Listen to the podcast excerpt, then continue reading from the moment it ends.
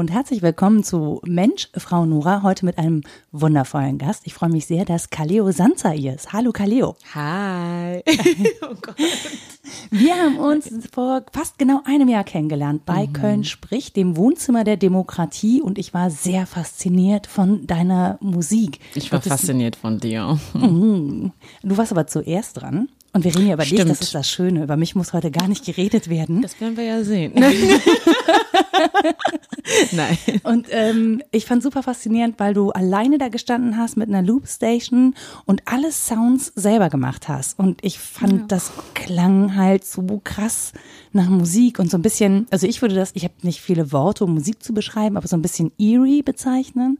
Und mm. ähm, mich hat das total mitgenommen. Also ich saß da vorne und dachte so, wow, was da für eine Welt aufgeht. Das ist super mm. faszinierend. Wie wow. würdest du deine Musik beschreiben? um mich aus der Affäre zu ziehen, sage ich halt meistens einfach, das ist experimentell. Mhm. Aber ich glaube, was ich, mh, hm, es hat auf jeden Fall viele hm, R&B, Soul, aber auch sehr, also A cappella Einflüsse auf jeden Fall, weil mich A cappella Musik oder Chormusik sehr geprägt hat mhm. als Kind, hat aber äh, besonders bei dem Produzi bei der produzierten EP jetzt viele Hip-Hop-Einflüsse, viele afrofuturistische, sphärische Sounds mit. Ja. Also ja, irgendwie so eine geballte Mischung aus dem allem. Ja, es ist, ich finde tatsächlich, es ist sehr dicht. Also es ist mm. eine sehr dichte Musik, eine sehr dichte Atmosphäre, die du kreierst. Ähm, und was ich mich gefragt habe, wie sehr kannst du das vorher so einstudieren oder wie, wie viel Spontanität steckt da auch drin, wenn du das ähm, live mischst? Also du mischst es ja live vor Publikum und das zu produzieren für eine EP ist ja was anderes. Das, also dann klingt es ja jedes Mal gleich, wenn ich es abspiele und wenn du es live vor Publikum mischt, hast du ja eigentlich das ähm, die Möglichkeit, auch immer vor Publikum noch live was dran zu drehen oder zu sagen, hey, ich ja. habe heute die und die Stimmung, ich mache jetzt mal den Sound da rein. Ja, ja. Machst du das? Voll. Also vor der EP noch viel mehr. Also bei Köln spricht habe ich die ganzen Sounds waren ja noch gar nicht produziert, also die ich da äh, gemacht hatte. Und wir haben die dann später im Studio so aufgenommen und gemacht. Also das hat sich auch schon mal viel geändert, dass ich nicht mehr so alles auf der Loopstation mache oder machen muss, äh, sondern nur bestimmte Lieder, die ich besonders schön finde auf der Loopstation. Mhm. Ähm, das heißt, bei den Liedern bin ich noch relativ flexibel, aber die anderen Lieder, da bin ich halt eher so ein bisschen auf DJ, äh, nicht umgestellt, aber da habe ich das so ein bisschen aufgeteilt, dass manche Lieder noch geloopt werden, aber andere so äh, mit DJ abgespielt werden und das ist das schon so strukturierter ist. Aber du hast recht, bei den anderen Songs ist es viel spontaner und ich habe halt auch, ich kann es ja so lang oder so kurz machen, ja. wie ich will und ich habe da teilweise so Sessions gehabt, wo ich die Loops so lange weiterlaufen hab, lassen habe, bis die Leute halt so mitgemacht haben und das überflüssig war und dass das den, den ganzen Raum so erfüllt hat und so. Ja, die Flexibilität habe ich dann schon, das stimmt. Ähm, aber mittlerweile ist es so ein bisschen, also ich habe halt eher so ein anderes Konzept, weil das die EP einfach erschienen ist und da einige Lieder erschienen sind, andere nicht, an die ich noch arbeite und ja, die enthalte ich dem Publikum jetzt auch noch. Das ist jetzt. sehr traurig, ehrlich das gesagt. die kommen ja noch, die kommen ja noch bald. Du hast in äh, Köln, glaube ich, eine Veranstaltungsreihe gegründet, die äh, Soul Poetry heißt. Yes. Und, Soul Trip Poetry. Äh, Soul Trip Poetry, yes, genau. Wie ist es dazu gekommen? Das war eigentlich total die Schnapsidee. Ich kam, das war ein Monat bevor wir, also ein Monat vor Köln spricht, glaube mhm. ich, also im Dezember 2017 dann, also das äh, Jahr davor. Und ich kam aus Berlin und war auf zwei Bühnen gewesen dort, also zwei Poetry-Bühnen. Und ähm, ich kam dann zurück und dachte, ey, wieso gibt's das hier nicht? Das fehlt mir so wahnsinnig. Also jetzt nicht irgendwie Poetry, die äh, oder Slam, so, mhm. das ist nicht meine Welt und mir hat so dieses Poetry um des Poetry-Willens einfach gefehlt, mhm. so. Und ähm, ich sag, ja, Mensch, das gibt es nicht, das mache ich jetzt. und ich habe halt wirklich so einfach, ja, was kann, was brauche ich? Ach, eine Location. Mhm. Ich habe gehört, dass Kaffeefatsch gibt. Ich frage da mal nach. Ja, okay, die wollen zu welches Datum cool. Ähm, ich habe die und die Freunde, die machen alle Kunst. Ich lade die ein. Mm, Facebook-Veranstaltung fertig. Und dann war das halt irgendwie am Start. Ich habe da nicht so lange drüber nachgedacht. Und war das direkt erfolgreich? Also war das direkt so, dass total viele Leute gekommen Das sind? war richtig krass. Also der Raum war halt, ich weiß nicht, kennst du das Café Fatsch? Äh, das alte? Das gibt's halt auch noch unter einem anderen Namen. Das ist halt vielleicht so groß wie dein Wohnzimmer und noch eine Küche dahinter halt. Also okay, das, das ist wären so knapp 30 Quadratmeter, ja, glaube ich, ne? Ja, ja. Okay. So groß und dahinter, also noch die, da gibt's noch eine zusätzliche Küche und so, die man jetzt nicht sieht, aber der Raum ist echt nicht groß und es kamen so 60 oder 70 Wow. Leute. Und die haben sich reingequetscht. Ich weiß nicht, ob man das überhaupt so sagen darf. Ne? Das war, glaube ich, ordnungsamtmäßig überhaupt nicht okay. Das Ordnungsamt hört bitte nicht zu. äh, wenn, dann bin ich es nicht gewesen. Ähm, aber auf jeden Fall war das krass. Also das war, das wurde so krass empfangen, dass die Fenster waren beschlagen, Leute sind rausgegangen, weil die, also manche Leute hatten halt auch echt Platzangst. Das war Ja. teilweise echt uncool für ein, zwei Leute so. Aber das war so überwältigend. Es ist echt mega gut gelaufen. Und äh, was ist das Konzept von Soul Trip Poetry? Ist das, dass äh, da Künstler auf der Bühne stehen und Künstlerinnen, die eher so Sachen machen wie du? Also gesungene, gesungene Texte, gesungene Gedichte, Poets, Poems? Das ist eigentlich eine relativ freie Bühne. Also die Bühne hat habe ich kreiert für marginalisierte Menschen, also nicht Frauen, aber also es sind tatsächlich sehr viele. Überwiegend Frauen bis jetzt da gewesen, Okay. aber nur weil ich so viele Frauen kenne, nicht weil es nur für Frauen ist, aber das ist eigentlich natürlich auch in meinem Interesse, besonders Frauen ein bisschen zu pushen. Aber genau, der Hintergedanke war so ein bisschen, dass mir natürlich auch so die ähm, sogenannten POC-Bühnen in Köln so fehlen. Also das einfach diese Sichtbarmachen von Kunst von rassifizierten Menschen, marginalisierte Menschen, was man jetzt in so Mainstream, das ist einfach nicht so selbstverständlich. So, und das hat mir sowieso immer gefehlt, aber besonders in Köln habe ich das einfach so als wir sind in Köln, das bietet sich einfach voll an. Ja, so. eigentlich und das schon, ist ne? so NRW allgemein, aber vor allem Köln so. Mhm. Genau, und das Konzept, klar, das heißt Social Poetry, aber unter Poetry verstehe ich zum Beispiel, also bei der ersten Veranstaltung habe ich zum Beispiel extra auch einen Tänzer eingeladen, Mhm. äh, den Flocky, weil für mich ist Poetry auch Tanz. Das ist auch, also eine Freundin hat so a cappella gesungen, ähm, eine andere Freundin hat mit einem äh, Synthesizer irgendwelche Sounds gemacht und darüber irgendwie so ein Essay gesprochen. So, Mhm. es ist relativ frei die Bühne. Also man kann da tanzen, dahin sich hinsetzen und schweigen. Also es ist unter dem Namen Poetry, aber es ist frei. Like Naja, Tanz ist ja im Zweifel auch eine Sprache. Ne? Ja, also voll. je nachdem, was ich mache, ich kann mich auch körperlich ausdrücken, was ja dann auch im Zweifel wieder für Menschen ist, die zum Beispiel hier wenig Platz finden ähm, für Gehörlose oder so. Ne? Voll, also ist ja auch stimmt, eine marginalisierte Gruppe. Voll, voll. Darüber habe ich, ja, voll, zum Beispiel. So. Ja, und Musik gab's halt da auch so, ne? Also das ist ähm, eigentlich egal. So. Wie viele Veranstaltungen hast du jetzt gemacht? Äh, warte. Äh, eins, zwei, drei, vier, fünf. Ich glaube jetzt, im Dezember war die fünfte. Okay, das Äh, nee, die vierte, jetzt kommt die fünfte in Februar. Also so alle zwei, drei Monate ungefähr, ja, genau, ne? ja. Und äh, hast du die Räume jetzt, hast du jetzt größere Räume? Ist die Köln Arena schon dran? Das ist witzig, weil bei der ersten Veranstaltung, ich habe mich ja total zum Affen gemacht, ne? Aber hat ja auch Spaß gemacht. Ich meinte so, boah Leute, tut mir voll leid, dass es gerade voll eng ist und manche Leute auf dem Boden sitzen müssen. Nächstes Mal ist die lang längstes Arena. Ich verspreche es euch. Okay. Wie weit bist du von der Längstes Arena jetzt Nicht gerade so noch? weit, nicht so. Nein, Das ist knapp noch. nur 1000. noch 150.000 Leute. Und dann, ähm, die sind in Studio 11 gewesen, da werden wir jetzt auch wieder sein. Das ist ein Ehrenfeld, ne? Genau, in Ehrenfeld, ähm, ja, Venloer, Liebigstraße. Und äh, das war super auch, die Location war richtig toll. Aber da haben tatsächlich auch Leute gestanden und auf dem Boden gesessen. Also das war wieder zu voll. Also irgendwie habe ich das Gefühl, wenn man sich bei der nächsten Venue gerade mal so vergrößert, wird's wieder irgendwie zu klein. Was schön ist, ich beschwere mich gerade nicht.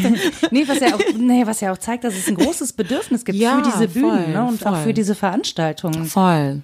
So, und deswegen, ich, ich habe dann äh, ja auch gelesen in deinem Facebook-Profil, deswegen habe ich gefragt, ob du Zeit hast diesen Monat, ähm, ja. dass wir in Köln den ersten Black History Month haben und du ihn mit veranstaltest. Und ich dachte echt so, what? Wieso, wieso ist das erst der erste? Beziehungsweise erst habe ich gedacht, okay, ich habe es die letzten Jahre einfach nicht mitgekriegt, weil das nicht in meinem, keine Ahnung, in meiner Filterblase nicht stattfindet oder so. Ähm, aber es ist tatsächlich der erste. Why? Voll crazy, ne? Also, okay, eins muss ich sagen, vor zwei Jahren ist es, glaube ich, da gab es eine, einen Tag gab es eine Veranst mehrere Veranstaltungen an der Uni Köln in der Black History Month. Aber das war jetzt nicht extra eine Black History Month organisiert, sondern die haben einfach viel, ich glaube, das war das Historische Institut, das da irgendwie was organisiert hat äh, im Rahmen des Black History Month. So. Aber es ist tatsächlich der erste. Das ist voll verrückt, oder? Ja, das haben wir schon. uns auch gedacht, weil Hamburg haben, also ich glaube, Frankfurt hat's auch, also Hamburg und Berlin haben es auf jeden Fall schon seit Jahren. Und ich habe mich auch mit der Bebero, mit der ähm, die unter anderem da auch äh, das mit, ähm, also die das überhaupt initiiert hat. Also ich habe, ich muss sagen, ich bin eher so, also die Bibero hat das so, ey, wir müssen eine machen. Und ich war so, Lehmann, ne? Bibero Lehmann, genau. Und ich war so, ja, lass uns das machen. Also ich, ich, ich bin Mitorganisatorin. Also ich bin auf keinen Fall so die Hauptinitiatorin. Das ist dann eher Bibero. Aber ähm, ja, ich habe mich mit ihr unterhalten. Dann haben wir auch gemerkt, so eigentlich, also wie ich auch bei Social Poetry gesagt habe, so NRW, gerade Köln, das ist eigentlich unfassbar, dass es der erste ist. Das bietet sich einfach voll an. Es ist so NRW, hallo. so, ja. Was findet denn im Rahmen statt? Also was macht ihr für Veranstaltungen? Wir haben Gibt so es da jetzt wirklich Black History Month? Findet da jetzt jeden Tag irgendwas statt in Köln? Oder muss Jede Minute. jede Sekunde? ja. Aber darüber hinaus.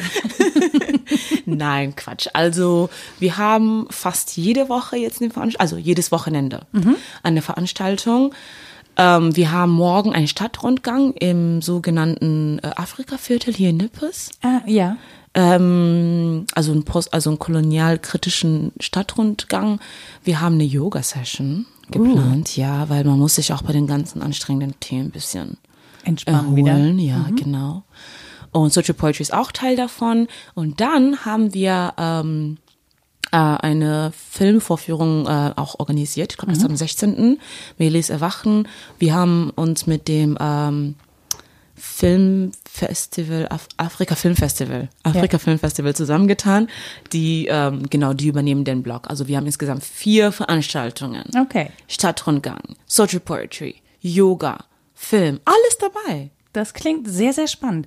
Und das ist aber tatsächlich ja dann offen für alle, ne? Ja. Also ja, da kann, genau. kann jeder hinkommen und Genau. äh, Also der, also ich glaube, die Filme, der Film kostet Eintritt. Das sind voll okay. Also, das, guck mal, wie ich das sage, das nehme ich zurück. Also, es sind, ähm, nee, weil ich überlege, ich glaube nämlich, das Yoga war kostenfrei. Also, das war, glaube ich, auf jeden Fall kostenfrei. Aber ähm, die anderen Veranstaltungen sind halt kostenpflichtig. Wenn man natürlich nicht zahlen kann, kann man die Veranstaltung, also uns einfach nur mal anschreiben. Und wir finden da schon eine Lösung. Aber genau, also die sind zugänglich für alle. Morgen der Stadtrundgang ist, glaube ich, für POC und People of African Descent. Also der, der Stadtrundgang wurde bei Bero geführt. Aber in,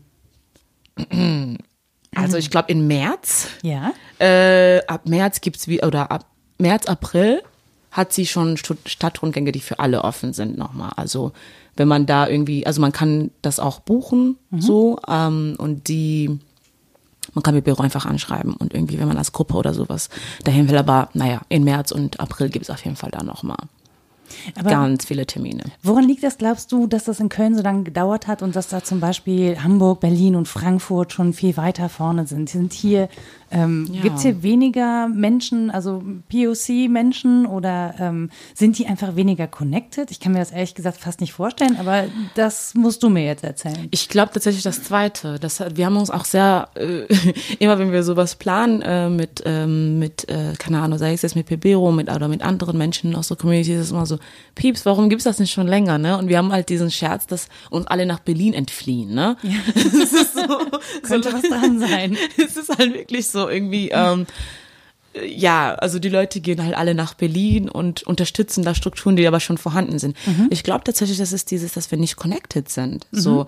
Und ähm, ja, naja, ich sehe das zweier, zweierlei. Ne? Einerseits finde ich das gar nicht so schlimm, weil ich glaube, in NRW ist das gar nicht so ein, ähm, sind nicht alle aktivistisch unterwegs. Und das muss, müssen die Leute auch nicht so, ne?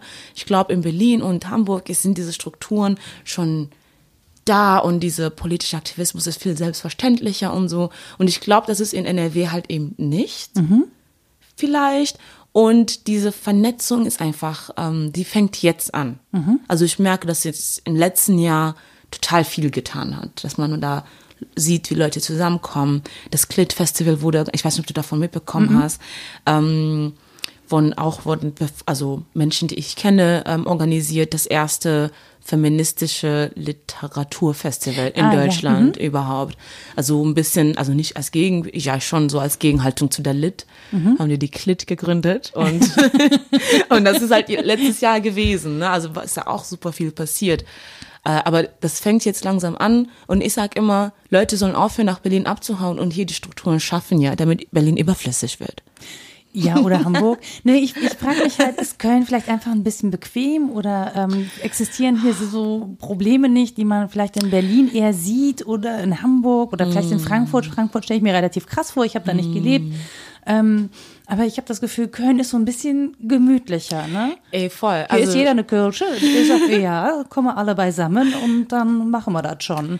Das hat ein Freund äh, auch am Wochenende nämlich gesagt, dass es in Köln irgendwie dieser politische, ak- aktive politische Aktivismus, sei es jetzt auch von so linken Szenen äh, wie die Antifa oder was weiß ich, AZ und so weiter, die sind natürlich aktiv, aber das ist halt schon auf einer, wie du sagst, so einer bequemen Ebene. Und das, das fühle ich und sehe ich halt auch. Ne? Das ist irgendwie, oder zumindest was ich so in meinem, also ich bin ja seit zwei Jahren in Köln so, aber seit fünf Jahren hier so mich am Bewegen, sag ich mal.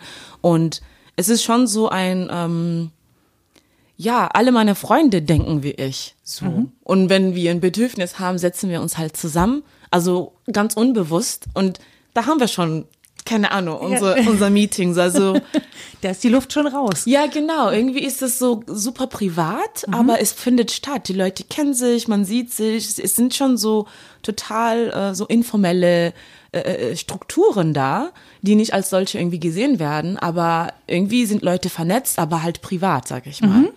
Das ist ja und das halt ja. Und ist das, ist das, also hat das was, ist das schlecht? Ist das gut? Nee, ist das, eigentlich nicht. ich finde, ich find, es ist nicht schlecht, aber ähm, das, ich glaube, da, wo es schlecht wird, ist, wenn Leute dann nämlich nach Köln oder Düsseldorf kommen und sagen, boah, hier geht ja gar nichts. Ich gehe mal Ja. am Wochenende nach Berlin für einen Workshop. Und das, finde ich, geht halt nicht. Das stimmt. Da müssen wir halt so formell werden. Ja, genau, es ist, es ist einfach weil- unsichtbarer. Genau. Ne? Ist, ich finde auch schwierig, da reinzugreifen. Also wenn ich dich jetzt nicht kennen würde, wenn wir uns nicht zufällig begegnet wären, hätte ich damit immer noch nichts zu tun. Und da wäre mir wahrscheinlich nie aufgefallen, dass es hier einen Black History Month gibt. Ähm, und ehrlich gesagt, über dich habe ich so überhaupt erst Einblick darin, dass es da so eine Szene gibt. Ähm, oder was heißt Szene? Szene, ne? ja, aber Szene, ja, ja. Szene, aber ne, du, also bei dich, dich speichere ich unter Musikerin ab oder Künstlerin, deswegen Mm. verorte ich dich so in der Kunstszene oder so. Aber ähm, du bist natürlich ganz normal auch Kölnerin, ja. Wenn man in Köln ist, ist man Kölner. Falsches Mädchen, aber ich mag kein Karneval, bitte. Hasst mich nicht. Äh, es kommt auf den Karneval an, aber äh, ich mag ihn auch nicht in all seinen Facetten.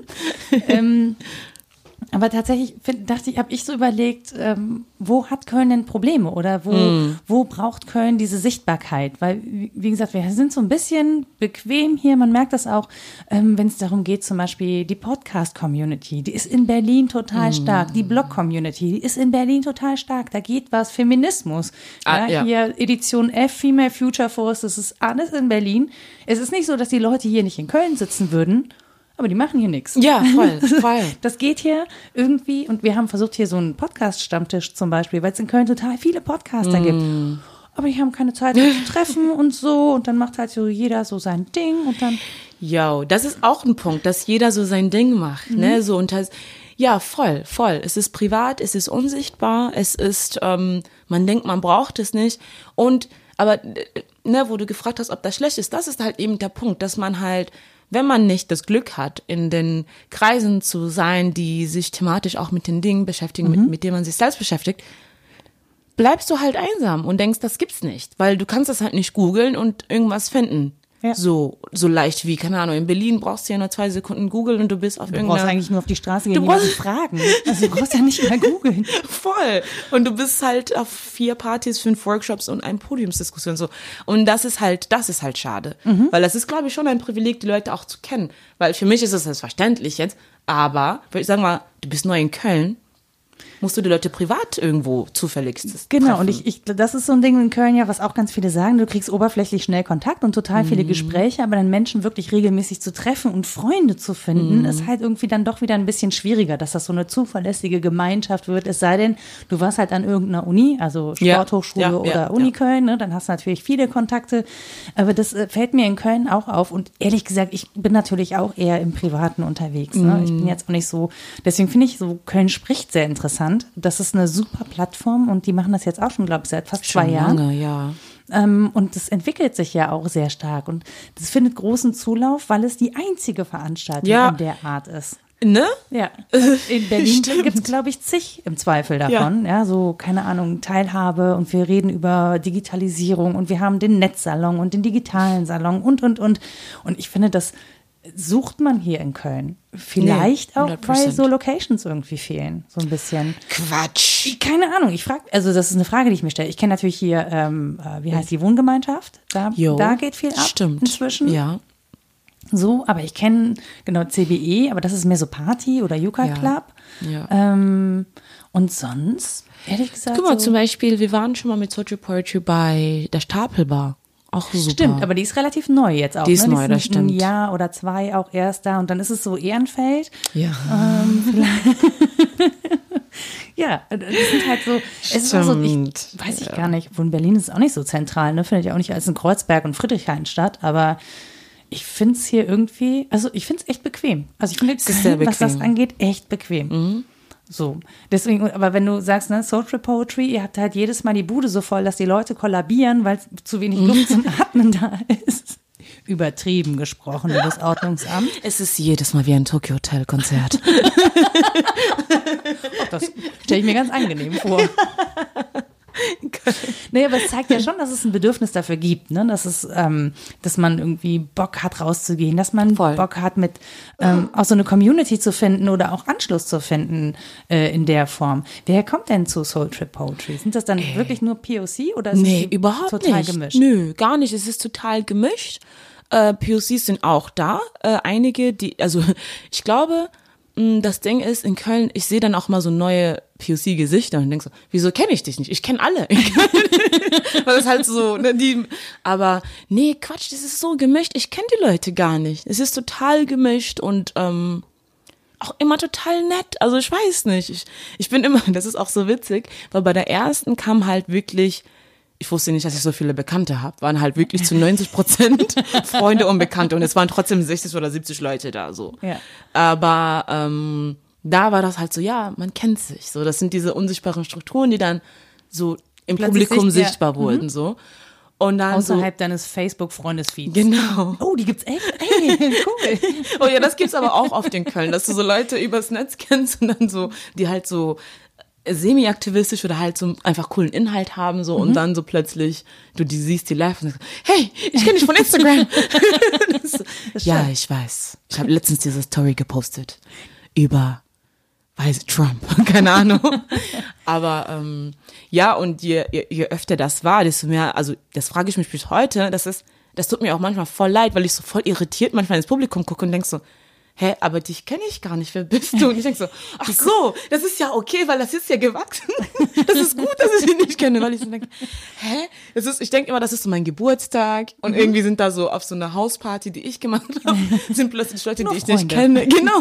Es sind so, hey, warum kommen Leute, die, die, warte, sind die freiwillig hier? Wenn die mich nicht kennen und nicht nur wegen mir hier sind, warum sind die hier? Und ich frage, also alle, die mich irgendwie ansprechen, ich frage auch immer so, wie kommt's, dass du hier bist? Wie hast du davon gehört und so, weil mich das wirklich interessiert. Und was sind dann die Antworten? Leute sagen so, ja, ein Freund hat mich mitgeschleppt, der und der hat mir voll viel davon erzählt. Ein, zwei Leute sagen, ja, das ist halt einfach so in meinem Feed aufgetaucht. Ich habe da und da irgendwie voll Cooles von gehört und ich bin so, wow. Also das fasziniert mich halt wirklich, weil ja, ich denke, ich erreiche nur die Leute, die ich in meinem, ja, in meinem Feed habe, weil wir machen jetzt auch keine, keine Ahnung, keine Werbung Also nicht, weil wir nicht wollen, sondern einfach, weil wir finanziell nicht dazu in der Lage sind, mhm. in der Zeitung oder sonst wo auf irgendwelchen Plattformen Werbung zu machen. Deswegen überrascht mich das, dass es so ein so he said, she said Thing irgendwie, dass es funktioniert, so, ne, das ist Wobei ich glaube, dass es in Köln fast besser funktioniert, als wenn es irgendwo ja, inseriert ist. Also stimmt. wenn irgendwer sagt, hey, ich war auf einer coolen Veranstaltung, dann stimmt. spricht sich das relativ schnell rum. Ja. Und das spricht ja schon wieder für diese privaten voll, Strukturen. Ne? Voll, voll, voll, 100 Prozent. Das ist Köln, das stimmt. Aber hast du das Gefühl, wir müssten hier in Köln mehr drüber reden? Also über POC, hm. über Rassismus und, und, und? Oder hast du das Gefühl, dass es hier in der Stadt irgendwie hm. ein bisschen, bisschen anders? Weil ich kann mich an einen Satz von dir in der Diskussion damals erinnern, hm. bei Köln spricht ähm, weil wir auch über, über Rassismus gesprochen haben und darüber, wie man zum Beispiel der AfD begegnet und so. Mm, und ich mm, weiß, mm. dass du einen Satz gesagt hast und gesagt hast, es kann nicht sein, raise the bars. Ja, also wir, sind, wir fangen viel zu niedrigschwellig mm. an und dieses Raise the Bars ist mir so ins Gedächtnis Krass. gebrannt. Stimmt. ich erinnere mich gar nicht an den Satz. Oh ja, ja, ja aber klar. in der Diskussion dachte ich so, ja, kann, man kann auch tatsächlich aufhören, Niveau-Limbo zu tanzen und einfach sagen, Leute, ey, in einer Zivilgesellschaft haben wir bestimmte Standards, ja. So, und da gehen wir ja nicht mehr drunter. Ja, so. voll. Das fand ich, ich fand das aber sehr bildlich und total prägnant. und jetzt frage ich mich gerade, naja, wenn es so, so ein Aktivismusbedürfnis in Köln nicht gibt, ob, äh, das, ob es hier nicht so krasse Probleme gibt. Was, ja, was ich nicht beurteilen ja. kann. Mm. Also. also, ich muss sagen, als ich vorhin so von meiner Blase sprach und dieses Bequemlichkeit, ist es ja auch einfach so ein Ding, ähm, ich habe fast alle meine Bedürfnisse erfüllt. Also mhm. ich muss mich mit der echten Welt nicht unbedingt auseinandersetzen. Also auch als ich als Studentin äh, gearbeitet habe, war mein Team halt relativ cool und reflektiert. Ähm, Was hast du gearbeitet? Wo? Ich war einmal in der, also ich arbeite, ich habe gearbeitet in dem GSSC, also ich arbeite da auch noch, mhm. also bis Ende April, glaube ich. GSSC ist? Es Global South Study Center in Köln. Das ist so eine mhm. Department einfach. Mhm.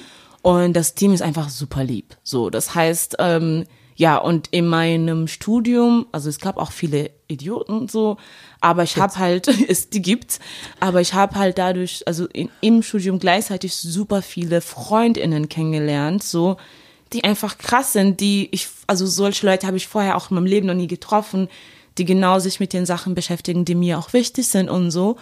Und ähm, naja, ich konnte, ich kann mir also ich kann es mir erlauben, mir so eine Welt zu bauen. Da kam noch die Künstlerszene dazu. Also in Köln sind da auch super, alle super lieb zueinander. Das heißt, wenn ich will, muss ich davon nichts mitbekommen. Mhm. Weißt du, wie ich meine? So ja. klar, das, was mir jetzt in, beim Einkaufen in der Straßenbahn so, äh, das ist halt vom Arbeitsplatz zu meiner Freundin, zu meiner Freundin in meine Musik. So, das ist, also ich kann mich halt relativ gut abschotten. Mhm. So, aber ähm, natürlich ist auch in Köln überall das Bedürfnis mehr, ähm, ne, also also das, was mir jetzt spontan einfällt, sind natürlich rassistische Kostüme, zum Beispiel beim Karneval. Ja. Aber das ist halt natürlich nicht das wichtigste Thema. nicht das wichtigste Thema, aber ähm, ich habe schon das Gefühl, dass es in Köln, also ich komme aus Duisburg zum Beispiel, dass es hier allgemein ein bisschen offener ist, mhm. so dass ich ähm, eher auf der Straße rumlaufen kann, wie ich will und nur 70 Prozent Blicke bekomme anstatt 150 in anderen Städten so. Und, und, du weißt, du weißt noch nicht mal, ob es daran liegt, ob du eine komische Mütze anhast oder ob dich jemand. Ja, genau. Ja. Naja, manchmal habe ich halt keine komische Mütze an und bin einfach voll boring, so. Oder gehe joggen und sehe einfach voll boring aus und wird trotzdem angestarrt wie ein Auto. Aber, naja, ähm, es gibt auch hier Strukturen, also in der Uni zum Beispiel. Ich habe ja, also im Studium haben diese Strukturen, die ich nebenher auch zum Glück habe bilden können, muss mhm. man auch dazu sagen. Es gibt viele Leute in anderen Studiengängen innerhalb der Uni, die das halt nicht hatten, so mhm. und sich Das halt, heißt, was hast du studiert? Ich habe Ethnologie und Afrikanistik studiert, okay. also was auch super schwierig war und problematisch und alles, aber ach, das ist eine andere Geschichte. das ist eine andere Geschichte. Aber ich wollte nur sagen, selbst innerhalb der universitären Strukturen gab es so viele Rassismen, so viele Hierarchien, so viele Machtstrukturen, die naja, was heißt reproduziert worden, die einfach kontinuierlich mhm. so sich gezogen haben. Exklusion, also, also super einseitige Literaturen, mhm. super, also voll viel, was ich gelernt habe, super eurozentrisch und mhm. so. Also das ist halt jetzt nicht äh, so, dass es das nicht in Köln gibt. So. Mhm. Ähm, es ist nur, dass ich irgendwie, ähm, ich es mir mittlerweile leisten kann, in, keine Ahnung, in 70 Prozent meines Lebens mir dem nicht irgendwie ständig zu stellen, so. Aber es braucht auf jeden Fall auch in Köln mehr. Und selbst wenn, sagen wir mal, selbst wenn das so wäre, dass in Köln ein gewisser Standard erreicht wäre. Das wäre nicht das Ende. Dann müssten wir zum Beispiel, äh, ja, okay, dann klären wir auf. Wer weiß über Namibia Bescheid? Wer weiß über die deutsche Kolonialgeschichte Bescheid? Also selbst wenn Leute super nett zueinander sind, gibt es super viel Aufarbeitung deutschlandweit, die auch in Köln nicht stattgefunden hat. Definitiv. Was, ne, also so, und da äh, ist auch in Köln, also auch in Berlin, also okay, ich kenne mich mit anderen Städten nicht aus. Duisburg und Köln kenne ich halt gut. Da sind wir halt auch einfach nur nicht so weit. Aber das ist halt ein Ort, wo ich viel äh, Raum dafür sehe, viel äh, Possibility einfach dazu sehe, dass da was passieren kann. Ja, und Anders als in Duisburg. ich liebe Duisburg. Duisburg kenne ich jetzt nicht so gut, aber ich, ähm, ich kann ja nur aus meiner eigenen Erfahrung referieren, weil ich mich ja jetzt gerade auch mit Geschichte befasse. Und natürlich haben wir diesen großen Klotz äh, Nationalsozialismus da, ne, der irgendwie alles überdeckt, weil es auch wirklich ein ganz, ganz, ganz krasser Teil Geschichte ist. Ähm, in einer unglaublichen Schwärze ähm, und, und in einer unglaublichen menschlichen, also es ist der, der tiefste menschliche Abgrund, in den man eigentlich blicken kann. Ähm, und dann fällt einem auf, da gab es noch den Ersten Weltkrieg. Das war auch schon ein wirklich sehr, sehr tiefer menschlicher Abgrund. Aber über den habe ich zum Beispiel in der Schule relativ wenig gehört. Ganz zu schweigen davon, dass es in anderen Teilen der Welt eben auch Genozide gab. Ähm, das, Und KZs in und Namibia. KZs in Namibia, dass im Ersten Von Weltkrieg, Deutschen. Dass Ja. im Ersten Weltkrieg auch Inder mitgekämpft haben. Ach krass, das wusste Siehst du? Ja, das weiß ich, weil ich jetzt letztes Jahr äh, Krass. beim War or Peace Festival war in äh, Berlin. Was ist das? Äh, Das War or Peace Festival war Du warst in Berlin. Siehst, du bist Teil des Problems. Du bist Ich bin wiedergekommen. Na Ich gut. bin wiedergekommen. Du bleibst auch in Köln. Ja, ja. Okay, gut. Vielleicht. Nee, ich würde maximal nach Bremen gehen oder so. Aber ähm, nee, ich habe da, ich habe da Workshops gemacht, Podcast-Workshops und musste mich das erste Mal Cool. mit dem Ersten Weltkrieg beschäftigen und mit der Geschichte des Ersten Weltkriegs. Und ähm, da kamen dann so Sachen auf, wo ich dachte, wow, also das heißt natürlich Weltkrieg, weil es, weil es die Welt betroffen hat in all ihren Teilen. Und natürlich hat das was mit Kolonialisierung zu tun. Und natürlich hat das ähm, auch was mit zum Beispiel Scham zu tun. Ne? Indische Soldaten, die für, für ähm, andere, für ihre Kolonialherren, und wenn es nur die Briten waren, gekämpft haben, mussten sich danach dafür schämen, als sie unabhängig geworden sind, weil es natürlich nicht geht, für einen Ja, Kolonialherrn zu stimmt. Also da gibt es so ganz, ähm, so ganz krasse Wechselbeziehungen und Abhängigkeiten und so, über die man ganz wenig Bewusstsein hat. Und ich finde, jetzt fängt das hier in Deutschland anscheinend so an, dass Kolonialgeschichte auch mehr thematisiert wird. Also das er, erlebe ich so seit Mhm. Vor allem ein, in Hamburg Jahren. auch. Ja. Genau, das kommt Diese- auch so ein bisschen aus echt, Hamburg. Ja, ja voll. Ich weiß nicht, ob du den Podcast Feuer und Brot kennst. Die Nee. thematisieren das auch zwischendurch. Ähm, und das kommt jetzt erst so ins Bewusstsein. Ich glaube auch wirklich, weil es da diesen, diesen, diesen Block gibt äh, des Nationalsozialismus, der in dieser äh, Schrecklichkeit so viel überdeckt, der uns aber ähm, davon abhält, mehr zu sehen. Also ich Vielleicht. glaube, ähm, vielleicht klingt das kontrovers. Also ich glaube nicht, dass das der Grund ist, weil Mhm. ich meine, die USA hat die Sklaverei gehabt und schafft es trotzdem ignorant des, de, Ja. dem gegenüber zu sein zum Beispiel.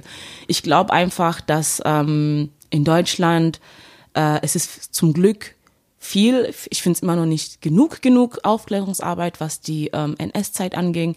Aber es wurde hinterher, wird es ähm, oder heutzutage wird das politisiert, auch von deutschen Menschen. Mhm. So, ey, ganz ehrlich, wir haben unser unser Teil getan, so, Ja. so nach dem Motto, wir haben eingesehen, wir haben es eingesehen, lasst uns in Ruhe. Ja. Und dass das auch genutzt wird als Entschuldigung, um sich zuzumachen, Mhm. weil ähm, ich sag mal so, wenn die USA Vietnam und Sklaverei schaffen kann, Ja.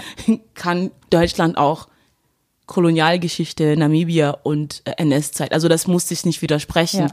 Und ich glaube, das ist das, was ich schade finde, dass es oft dazu genutzt wird, um eben zu sagen, ey, aber wir haben uns doch schon mit Hitler auseinandergesetzt. Lasst uns doch jetzt in Ruhe. So, Ja, weißt weiß, du? du. Also Ja. nicht, dass irgendwie jeder so denkt, aber ich glaube, das ist oft diese, diese Narrativ, also dieses, dieses Gefühl, das ich kriege. So, wir haben keinen Platz mehr. Lass uns, also komm.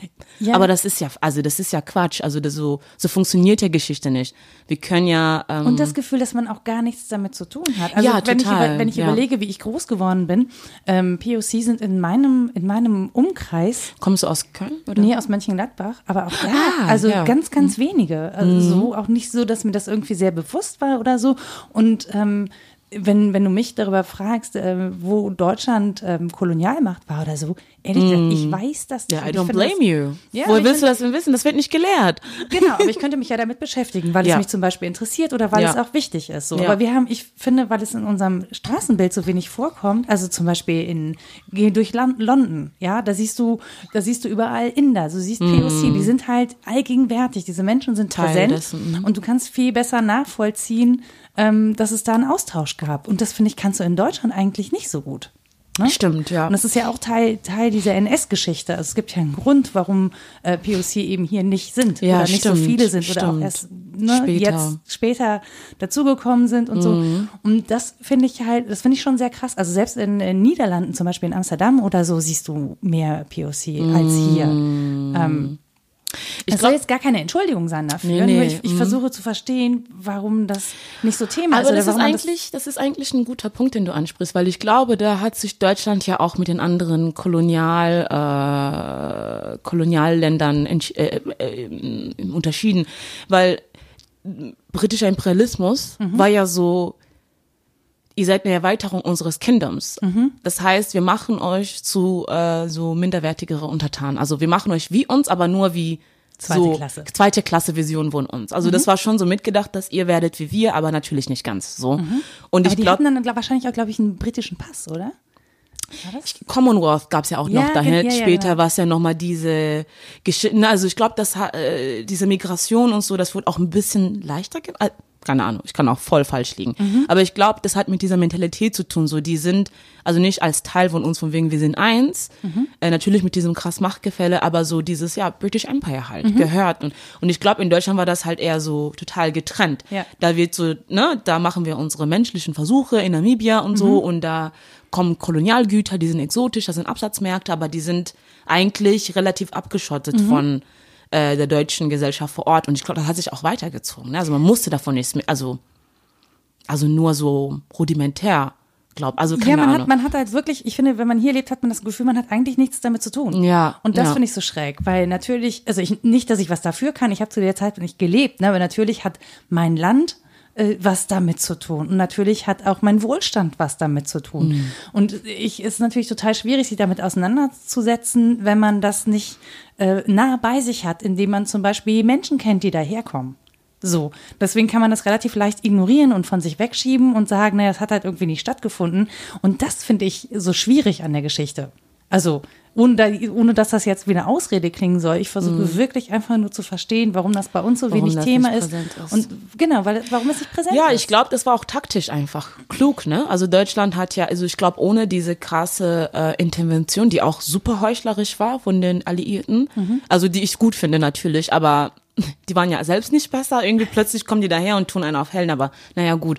Also ohne dieses krasse Einpochen und dieses Politisieren davon, wäre diese Aufklärung, also ich finde sie jetzt nicht genug oder so, aber das, so wie es passiert ist in Deutschland, ist es bis jetzt nirgendwo passiert. Mhm, das stimmt. Nirgendwo. Und das hat nur damit zu tun, dass diese Länder, die da interveniert haben, alle mächtig waren und Deutschland so einkesseln konnten. Ja. Ich glaube, ohne, sagen wir mal, das wäre sowas wie, keine Ahnung, keine Ahnung, ich habe jetzt keinen Vergleich, aber wäre das einfach so irgendwie auseinandergefallen und die hätten kein Interesse mehr dran gehabt. Ich glaube, dass Deutschland wäre nicht so, wie es jetzt ist.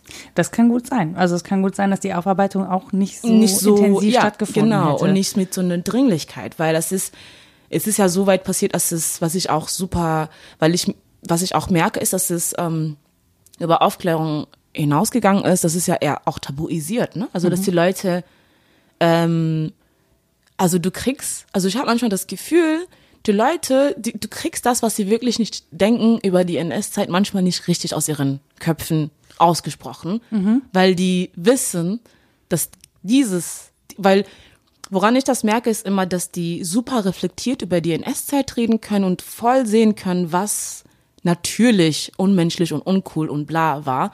Aber sobald du Namibia ins Spiel bringst, kommt Relativismus sofort ins Spiel. Ja, aber das haben damals alle gemacht. Ja, aber keine Ahnung, es waren nicht so viele Menschen oder weiß ich nicht. Ja, Völkermord, aber das war also da Ein wo bisschen du Völkermord. Ja, genau und da merkst du so, ey Dude, wenn du das über die NS-Zeit sagen würdest, wärst du weg so vom Fenster. Das könntest du niemals erwähnen in einem Satz, aber irgendwie geht's bei allen anderen Sachen, die Deutschland gemacht hat, halt schon. Und da merke ich halt so diese Doppelmoral leider, wo Mhm. ich irgendwie Ja, ach, keine Ahnung. Ich glaube, es ist super komplex einfach. Es ist Aber super ähm, komplex und ich ich glaube, glaube, das es hat ist- viel mit Politik zu tun, dass Ja.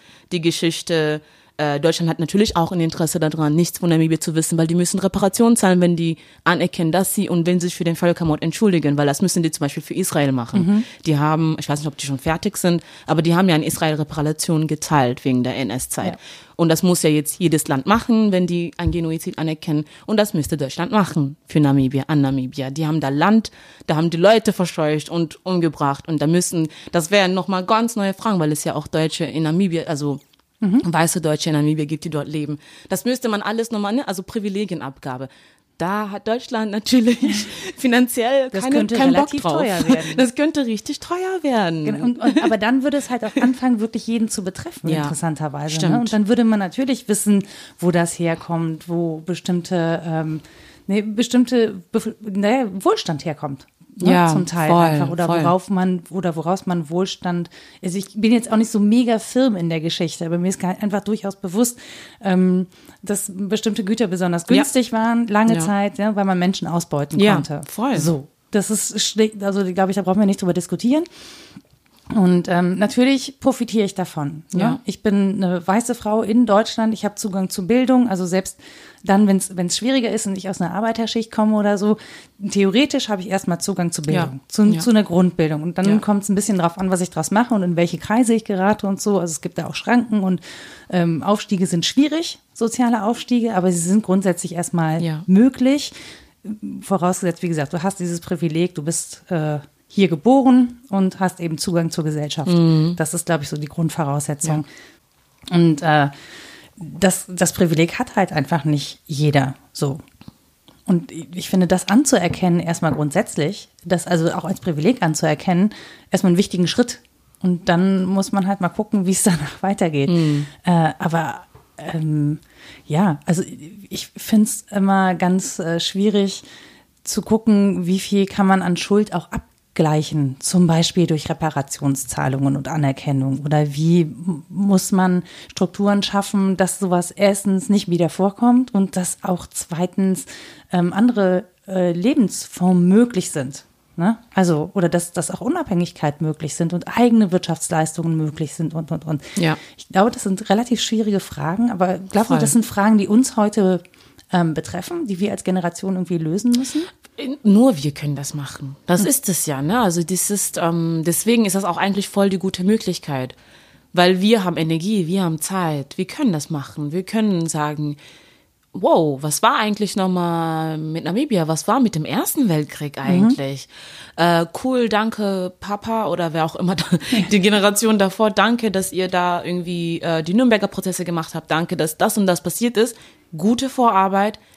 Jetzt müssen wir auch unsere Legacy machen. Ne? Ja. Das ist das, was ich auch an unserer Generation ähm, so toll und auch schade finde, weil das ist, ähm, das sage ich halt oft im Bezug zu meinem Opa, weil der war auch Freiheitskämpfer in Sambia. Und die haben halt wirklich im Feld gekämpft. Und dann kam meine, meine Mutter, so die zweite Generation, die haben diese Struktur stabilisiert, sich diese neuen Strukturen angeeignet und sich irgendwie versucht aufzubauen. So, die haben die Nation noch mal ein bisschen aufgebaut. Und jetzt sind wir da. Und das ist so die Frage, was machen wir? Und ich glaube, das dürfen wir nicht vergessen. Ähm, viele von uns haben ja das Privileg, in Ländern zu leben, wo einfach kein Krieg ist, wo jetzt Ja. dieser Not-Not-Zustand einfach nicht da ist. Und, Und deswegen auch keine Repressalien. Und keine gesagt, Re- ne? staatliche eben. Repressalien. Also es kann, muss ja nicht zwingend Krieg sein, aber es reicht ja schon, ähm, wenn du keine Meinungsfreiheit Genau. hast, wenn du äh, den Staat nicht oder die Regierung Ja. nicht kritisieren Voll. darfst und ständig in Gefahr leben Voll. musst, irgendwie ohne Prozess im Gefängnis zu landen. Ja, ja, Das reicht ja 100%. schon. Du brauchst ja nicht, nicht, mal Krieg. zu haben, ja. Ja, aber gerade das, dass wir, glaube ich, denken, diese Welt ist so bequem, die, ne, das tragen andere Leute für uns, dass wir, ähm, keine Ahnung, dass, dass ich zu Hause Ikea-Möbel habe, die, oder was weiß ich, H&M-Klamotten, oder das habe ich übrigens nicht. Aber ich habe andere Sachen, die super problematisch sind, Ja. für die andere Leute bluten müssen, so. Aber ich glaube, wir sind die Generation, die, wenn wir ein Auge zumachen, schlafen wir. Also das ist so leicht, unter dieser Wohlstandsdecke zu schlafen und einfach sein Leben zu leben auf Instagram und so. Und irgendwie dieses Bewusstsein dafür zu machen, unseren Aktivismus und unsere Generationsaufgabe zu definieren, Mhm. weil die ist uns nicht durch die Gewalt oder die Repressalien, also nicht uns allen. Also es gibt außen, ja. tatsächlich Generationen, die sich heute damit beschäftigt, sei es jetzt Syrien oder Orte, Mhm. Südafrika oder was weiß ich, Orte, wo es illegal ist, homosexuell zu sein oder wo es einfach andere Repressalien gibt für Frauen, wie oder Journalisten. Ne? Also das gibt's auch parallel sogar. Mhm. Ja. Ja, aber wir Le Leute, die davon nicht betroffen sind, müssen aktiv uns eine Aufgabe geben. Die Mhm. kommt nicht so, also zum Glück kommt die nicht so. Nee, die ist nicht von außen. Ne? Also wir Eben, haben die Aufgabe Glück. nicht, weil wir gegen was kämpfen müssen, sondern wir müssen sozusagen entscheiden, nicht Was wogegen, setzen sondern wir wofür. fort? Genau, richtig. Und das ist ähm, genau da, wo ich die Möglichkeit sehe. Und das ist wahnsinnig wichtig, dass wir das machen, weil wir sind nicht frei. Das ist, wir müssen das fortführen. Naja, beziehungsweise wir können nicht dauerhaft frei sein, wenn wir uns dem einfach nur hingeben, Voll. das genießen und nicht für den Erhalt sorgen, weil ich fürchte leider auch solche Sachen wie Frieden und Freiheit brauchen sich auf, wenn man sich nicht weiter drum kümmert. Also wenn man die nicht pflegt Wenn man und nicht- man nicht ja. bewusst hat, was das eigentlich bedeutet, was äh, der Verlust vor allen Dingen von Frieden und Freiheit bedeuten. Das war ja Weimarer Republik. Das war ja, genau das. Ne? So irgendwie kam Demokratie, ja, nett, bla, und ne, war irgendwie, na komm. Ne? Also, okay, das ist nicht genau das, aber. Ja, es, es, war, es war eine relativ schwierige, schwierige Gemengelage. Geme- Ja, okay. Schlechtes Beispiel, ich nehme es zurück. Aber ja. Weiß ich gar nicht. Aber äh, klar, das, auch das muss man, musste wachsen, das musste man lernen. Ähm, ne, Demokratie ist schon nicht selbstverständlich. Ja. Das, das kann man spätestens daran sehen. Und selbst, äh, selbst wenn wir Demokratie ähm, so hätten ohne, sagen wir mal, ohne AfD und Gedöns und so. Ne, die gehören auch schon mit zur Demokratie. Ja, ne, ja muss das einem stimmt. nicht gefallen, aber Ja, ähm, was ich nur sagen wollte, ist, selbst wenn die Demokratie halt eben nicht von, also ich, naja, ich weiß nicht, gehören die zur Demokratie? Also Rassismus gehört auch zur Demokratie.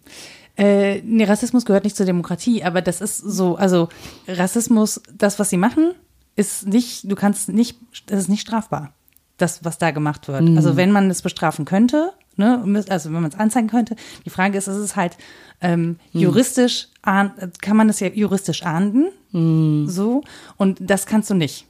Hate Speech mäßig. Genau, aber nicht- selbst Hate Speech ist ja total schwierig. Also ne, auch da ist es, versuch, versuch mal Hetze oder Volksverhetzung juristisch zu ahnden. Das ist total schwierig. Warum?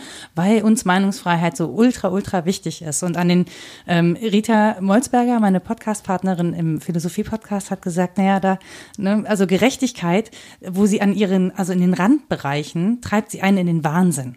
Also da, wo es extrem wird und wo sie so, so, so in, der Grauzone schwebt, da treibt es einen in den Wahnsinn, weil man möchte gerne. Auf der anderen Seite will man aber natürlich auch die größtmögliche Freiheit gewähren. Und da, ähm, da wird's unglaublich schwierig. So. Und natürlich ähm, ist es aber Aufgabe nicht nur des, de- der Gesetze, sondern auch einer Gesellschaft, so ein Verhalten eben ähm, abzuwatschen, würde ich jetzt mal platt sagen. Ne? Also sich dagegen zu stellen, zu sagen, ähm, ja, du, du kannst AfD sein, aber dann bist du halt scheiße. Und dem einfach eine Absage zu erteilen, zu sagen, das ist nicht strafbar, was du machst, aber es ist halt schlecht für die Gesellschaft, es ist schlecht für unsere Freiheit und es gefährdet unseren Frieden. Und dem eine klare Absage zu erteilen, ist gesellschaftliche Aufgabe und muss gesellschaftlicher Konsens sein. So. Und Weißt du? aktiv. Genau, auch, und ja. da muss man, genau, da muss man sich angesprochen fühlen und einfach sagen, Leute, stop it. Ja, das ist, das geht uns zu weit. Das mag eure Freiheit sein, aber ihr fangt an, an der Stelle die Freiheiten anderer Menschen äh, zu beschneiden. Das, was ihr macht, ist mit den Grundgesetzen nicht vereinbar und, und, und. Ähm, und an der Stelle ist Gesellschaft gefordert, aktiv zu werden. Und es liegt eben nicht nur, ich kann nicht warten, bis ein Gesetz greift. Ja. So. Vor allem dauert das halt echt ewig. Genau, also das, das, das wäre ja so, als würdest du sagen, naja, wenn, wenn er jemanden umbringt, dann, äh, dann greift das Gesetz. Ja. Aber willst du voll. so lange warten? Voll, voll. Also, ja. so. also nee, nein, will ich nicht. Nee, voll. Aber, aber das meine ich halt. Ne? Ja, also, voll. Es gibt natürlich auch, äh, also wir sind ja nicht nur durch Gesetze bestimmt, sondern auch durch gesellschaftlichen Konsens und durch unsere eigene Initiative und das, was wir äh, für richtig halten in einer Gesellschaft und da Gemeinschaften zu bilden und auch äh, Grenzen zu setzen, ist auch unsere Aufgabe. Hm. Also ich finde, zu warten, bis ein Gesetz greift, das ist ja schon, dann ist ja schon eine Grenze überschritten, Hm. sonst würde es diese Gesetze nicht geben. Diese, die zeigen ja Grenzen auf. Aber wir als Gesellschaft können ja schon vorher sagen, sorry, aber danke, nein. Hashtag, wir sind mehr. Ja, voll. So, da darf es halt aber nicht stehen bleiben. Also es darf nicht nur eine Hashtag-Bewegung sein, sondern es muss halt im Real. Alltag integriert sein. Mal, ja. So. Voll. Du hast eben äh, Sambia erwähnt und dass dein Großvater auch Freiheitskämpfer war. Ähm, Yay. willst du kurz ein Bless bisschen erzählen von Sambia? Also wie die Situation war, als dein Vater äh, Freiheitskämpfer sein musste? Also wofür er gekämpft hat und Mhm. Mein wie Großvater Situation- zum Großvater. Glück. Oh. Sorry, sorry. Großvater. In den Das ist- 60ern. Nee, das ist bei mir, weil mein äh, Vater so alt ist, ist das, wischt das bei mir so ein bisschen Wie zusammen. alt ist denn dein Vater? Mein Vater gewesen? ist äh, 86 geworden. Wow. Genau, der ist von 1931 und zum Vergleich, meine Oma, die noch lebt, ist von 1932. Deswegen ist es ah, bei mir ja, ja, klar, das ist. das ja, vermengt sich leider so ein bisschen, Ja. dein Großvater. Nee, nee, weshalb ich das nur sage, das, das wäre ja dann, das ist irgendwie Sambia noch vor 20 Jahren. Also es ist immer noch eine super junge Republik so. Aber ja, der war ähm, politischer Aktivist, Mitstreiter in den Unabhängigkeitskriegen ähm, in Sambia und ist natürlich auch, musste fünf Jahre im Knast, weil wegen, also da, dann war der unter britischer Kolonie, eine britische, ihr wisst schon, was ich meine.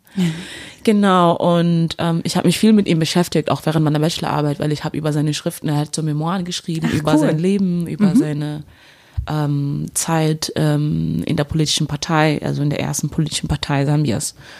Genau, und der hat mich halt sehr beeinflusst. Also ich, es sind viele Dinge, die ich jetzt voraussetze, aber die mir voll in die Wiege gelegt worden sind. So ein basic politisches Verständnis, so ein basic. Ähm, ich habe auch äh, hinterher gemerkt, dass Sambia, also zumindest in den Anfängen, super viele sozialistische Strukturen hatte und dass er auch super viele sozialistische Held, Helden hatte, so. Und dass dieses Denken für mich so total selbstverständlich war oder so bestimmte Themen waren für mich einfach selbstverständlich, weil meine Familie, beziehungsweise mein Vater und einige Familienmitglieder einfach voll das auf dem Schirm hatten, so. Und das ist nicht unbedingt selbstverständlich in Sambia, weil die Geschichte auch super British washed ist. Also eigentlich, also die Briten haben ja die meisten Sch Schulbücher dann selbst geschrieben danach so und haben sich natürlich voll als die Helden gefeiert. so.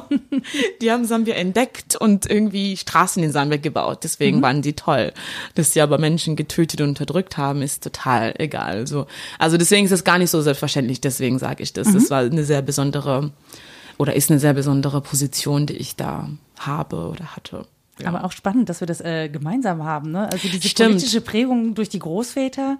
Das hat, deswegen schon- hat mich dein, dein Vortrag auch so hart berührt, weil ich so dachte, yo, krass, mega geil. Also ich, Ja, ich möchte jetzt allerdings so, so einen Vortrag bitte über deinen Großvater hören irgendwann. oh ja, gerne. Also ich überlege tatsächlich in den nächsten, also aber das dauert wahrscheinlich noch ein bisschen so ähm, ein paar Jahre, also vielleicht zwei zwei Jahre oder so versuche ich irgendwie so ein Projekt draus zu machen, weil ich würde auch wahnsinnig gerne mh, so die Freiheitskämpfer äh, sind ja relativ jetzt nicht bekannt, das finde ich auch nicht so genügend aufgearbeitet in Sambia, aber mich würden zum Beispiel auch die, Frau, die Geschichten der Frauen interessieren, weil ich habe auch oft mit meiner Oma geredet.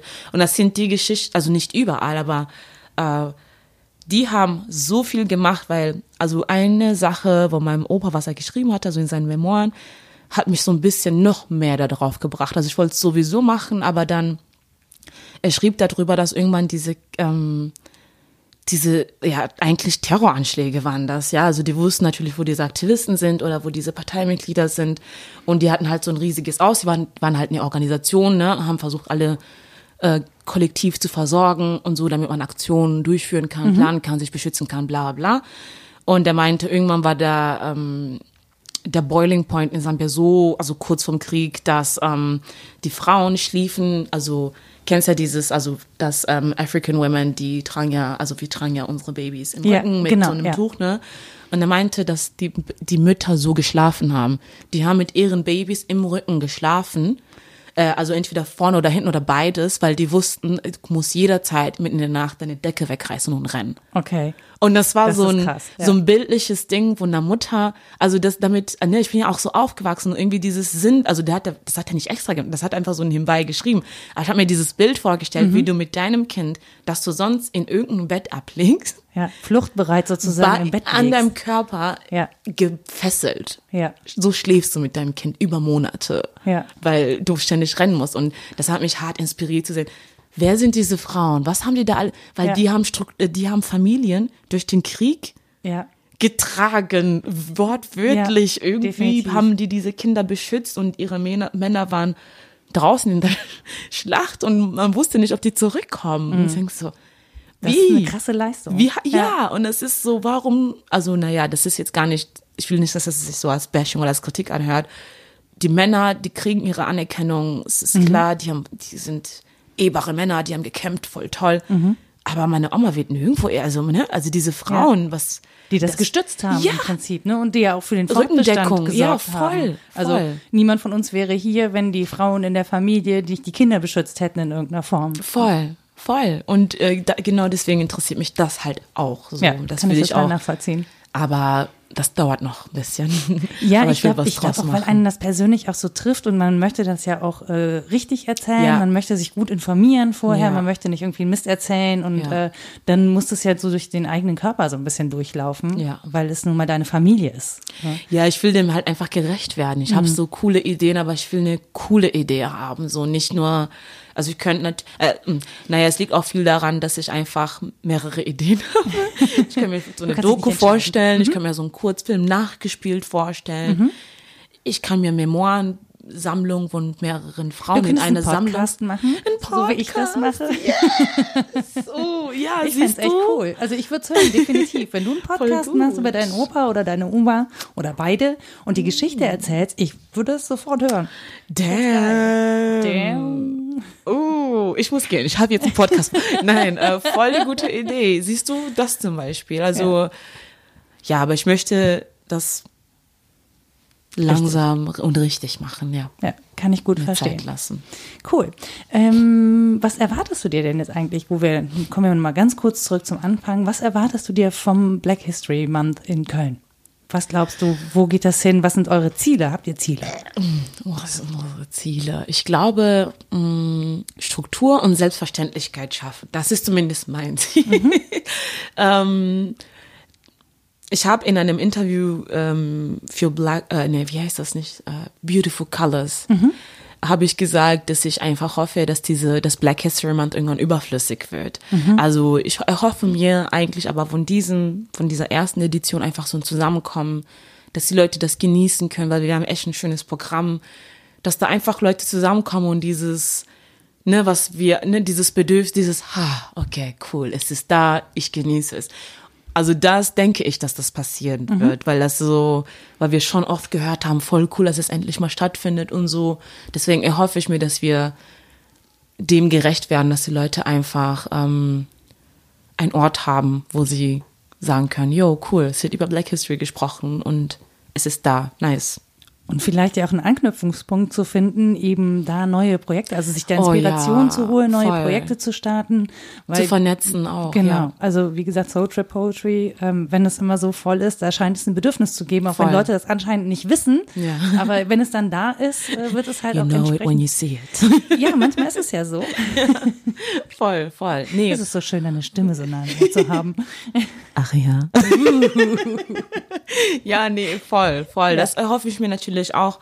Ich habe schon ähm, heimlich mit ein paar Freundinnen gesprochen, dass ähm, wir einfach unabhängig vom Black History Month mit den Akteuren, die wir da vor Ort irgendwie antreffen können, dass wir da einfach randomly in September, in Juni irgendeine coole Veranstaltung machen. Einfach so. Ja, weil wir es können. Genau, klar, man muss sich natürlich nicht an diese, es ist ein guter Anlass, ne, aber es muss natürlich nicht der einzige Anlass Ja. bleiben. Es muss nicht nur einmal im Jahr stattfinden, wie World AIDS Day, weil Ja, ne, ja. AIDS ist halt nicht einmal im Jahr und Ja, History voll, ist nicht einmal voll, im Jahr. voll. Ähm, ja, Voll. Ich ich wünsche euch auf jeden Fall viel Erfolg mit den Veranstaltungen. Ich finde es total toll, dass das stattfindet. Dass Danke, dass du bist. uns hier supportest. Ja, weil es auch einfach spannend ist. Also Mhm. so, ich dachte so cool. Das, äh, da müssen wir auf jeden Fall drüber reden. Und Voll deswegen nice. Danke für deine Zeit und, Ich habe mich gefreut, dass du dich gemeldet hast. Danke Ja. für deine Zeit. und ich hoffe, ihr äh, hört bei Kaleo Sansa rein. Wo kann man dich hören? Wie kann man dich erreichen? Sehr gut. ähm, also ich bin eigentlich fast überall. Bei YouTube gibt's Musik und Musikvideos. Ich bin auch bei Instagram und bei Facebook und auch bei iTunes und Spotify, also eigentlich auf alle Streaming-Kanäle weltweit, wirklich jede, auch irgendwelche russischen Streaming-Sites habe ich gesehen, wirklich. Cool. also da könnt ihr meine EP hören, ansonsten äh, könnt ihr Videos bei YouTube sehen und Sachen bei Spotify streamen oder bei iTunes kaufen. Also es ist, ich bin überall. Und die nächste Soul Trip Poetry war am 23. Februar. Also schreibt euch den Termin auf, weil mhm. wenn dieser Podcast rauskommt, wird der 9. Februar sein. Also ihr habt, ihr habt noch ordentlich Zeit, das zu planen. Mhm. Und äh, hört euch das an, seid dabei und schwitzt ein bisschen mit in der ersten Reihe. Sehr gut. Ah, Moment, wenn wir dich denn sehen? Äh, das hängt davon ab, ob ich für die Bundesliga arbeiten muss oder nicht. Aber, oh. well. Du bist auf jeden Fall auf der Gästeliste. Oh, cool. Yeah, endlich mal ein Gästelistenplatz ersabbelt mit, mit einem Podcast-Interview. Yeah. Leute, ich bin jetzt VIP. das bist du immer jetzt. Danke dir. Okay, ja. Kaleo, schön, dass du da warst und äh, ich freue mich auf jeden Fall auf den Black History Month in Köln und dich bald mal wieder zu hören und zu sehen. Bis dann. Merci. Tschüss. Ciao, ciao.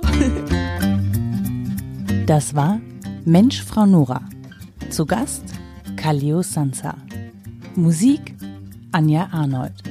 Wenn ihr noch Fragen oder Anmerkungen zu dieser Podcast-Folge habt, dann lasst mir doch einfach einen Kommentar da unter www.mensch-frau-nora.de oder schreibt mir an nora.mensch-frau-nora.de.